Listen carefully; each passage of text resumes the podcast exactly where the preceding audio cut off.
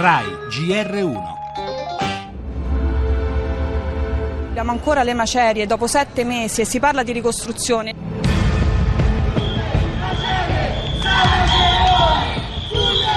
Dopo i saluti dei primi tempi, gli abbracci e i baci della prima settimana, non si vede più nessuno.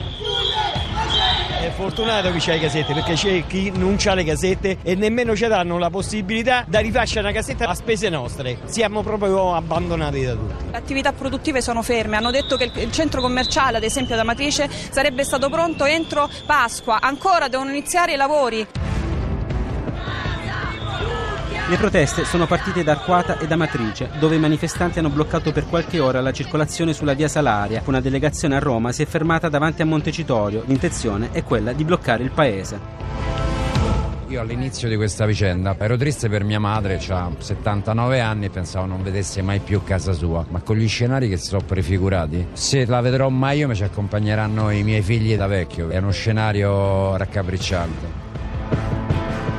Questo impegno sul terremoto resta una priorità assoluta per il governo e la affronteremo con le risorse e con l'impegno che sono necessari.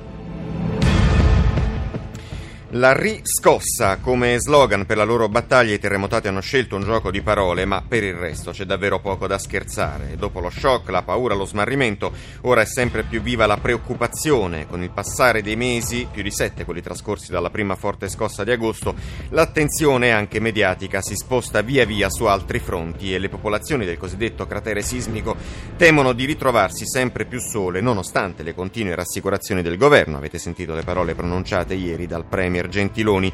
Non solo esempi negativi nella storia delle ricostruzioni post-sisma del nostro paese. Si parla spesso di modello Emilia-Romagna, colpita nel 2012. Proprio oggi, tra l'altro, il Papa sarà in visita a Carpi, ma nel centro Italia c'è chi teme il ripetersi, vedi Irpinia o per certi versi l'Aquila, di un differente copione.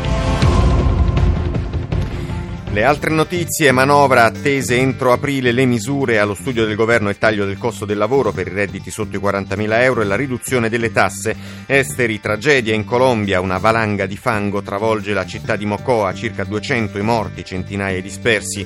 La cronaca ha ucciso un barista durante un tentativo di rapina accaduto vicino a Bologna. Torneremo anche sui funerali di Emanuele, il ventenne ucciso in un pestaggio ad Alatri. Il vescovo di Anagni nell'omelia ha parlato di ferocia disumana.